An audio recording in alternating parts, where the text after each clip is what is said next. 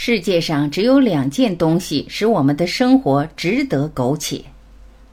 毛姆。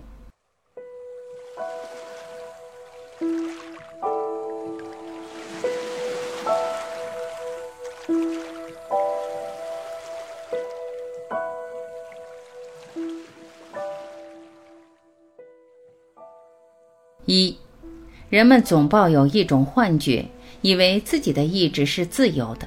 而且这种幻觉如此根深蒂固，以致连我也乐意接受它了。当我采取这种或那种行动的时候，总以为自己是个有自由意志的作俑者。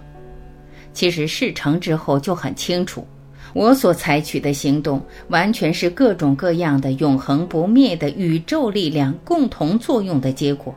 我个人想防止也防止不了，它是不可避免的。二。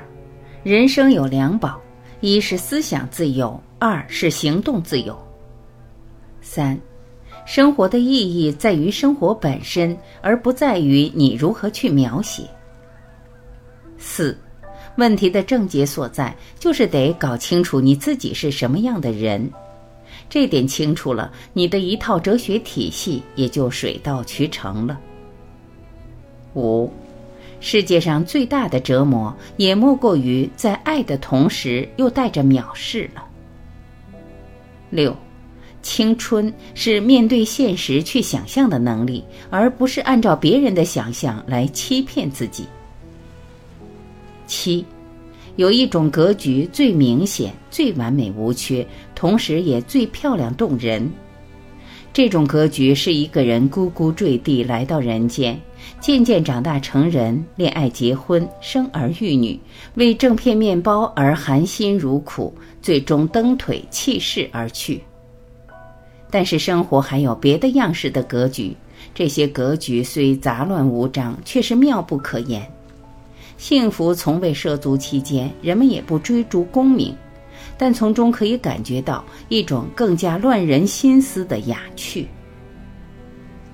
八，魔鬼每时每刻都在窥探，一心想攫取他的永生不灭的灵魂。九，一个人仿佛是包得紧紧的蓓蕾，一个人所读的书或做的事，多数情况下对他毫无作用。然而，有些事情对一个人来说具有一种特殊意义。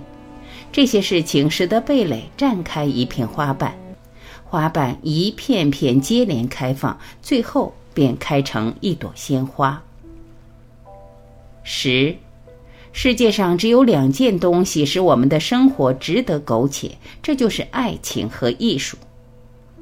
我总觉得你我应当把生命视作一场冒险，应当让宝石般的火焰在胸中熊熊燃烧。做人就应该冒风险，应该赴汤蹈火，屡险如夷。十一，幸福跟痛苦一样的微不足道，他们的降临跟生活中出现的其他细节一样，不过是使得人生格局更趋纷繁复杂罢了。十二，菲利普一个劲儿地问着自己：人活着究竟有什么意义？世间万物，一切皆空。拿克朗肖来说，情况何尝不是如此？他活着不过是个碌碌之辈，无声无息；他一死就被人忘得一干二净。他余下的那几本诗集，只是摆在旧书摊上出售。他的一生似乎只是提供个机会给人写篇评论文章，除此之外就别无意义。十三。实际上，受贿者的知恩报答心理要比施惠者的施恩图报心理淡薄得多。十四，他不懂得在人生的旅途上，非得越过一大片干旱贫瘠、地形险恶的荒野，才能跨入活生生的现实世界。所谓“青春多幸福”的说法，不过是一种幻觉，是青春已逝的人们的一种幻觉。而年轻人知道自己是不幸的，因为他们充满了不切实际的幻想，全是从外部灌输到他们头脑里去的。每当他们同实际接触时，他们总是碰得头破血流。十五，热情溢于言表，乃是缺乏教养的表现。热情冲动绝非绅士应有的风度。十六，菲利普认为他抛弃了追求幸福的欲念，便是抛弃了他最后一个不切实际的幻想。用幸福这根尺度衡量他的生活，就显得很可怕。然而，当他意识到还有别的尺来衡量他的生活时，顿然觉得浑身充满了力量。幸福跟痛苦一样的微不足道。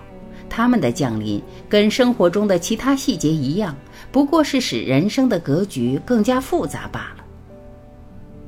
十七，既然生活毫无意义，尘世也就无残忍可言。不论是做过的还是没来得及做过的事，一概都无关宏旨。失败毫不足奇，成功也等于零。它不过是暂时占据在地球表层的芸芸众生中间的一个最不起眼的动物而已。然而，它又无所不能，因为它能从一片混沌之中探出其奥秘来。十八，人生的道路还长着呢，时间充裕的很。只要高兴，他可以花几年时间在人迹罕见的地方和在陌生的人群中到处漫游。而在那些地方，人们以各种各样离奇古怪的方式生活着。他不知道他要追求什么，也不知道旅行会给他带来什么，但他感到通过旅行，他将会了解到生活中许多新鲜事，并为自己刚揭开的奥秘找到些线索。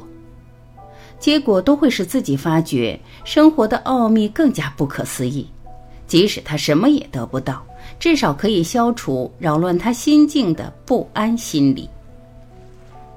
十九，人们是凭自己的情感去行动的，但是他们的情感有可能是好的，也有可能是坏的。看来他们的情感是把他们引向成功还是毁灭，纯粹是偶然的际遇而已。人生是一片无法摆脱的混沌，人们在这种无形的力量的驱使下四处奔波。但是对这样做的目的何在？他们却一个也回答不出，似乎只是为了奔波而奔波。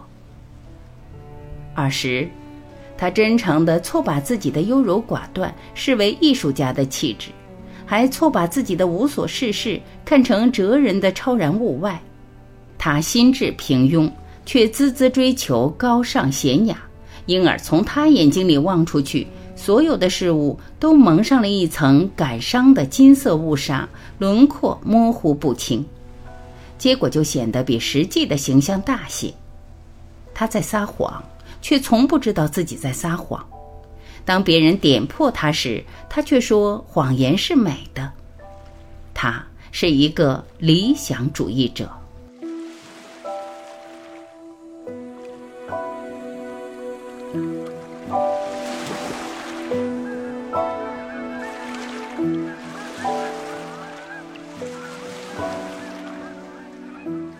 感谢聆听，我是晚琪，再会。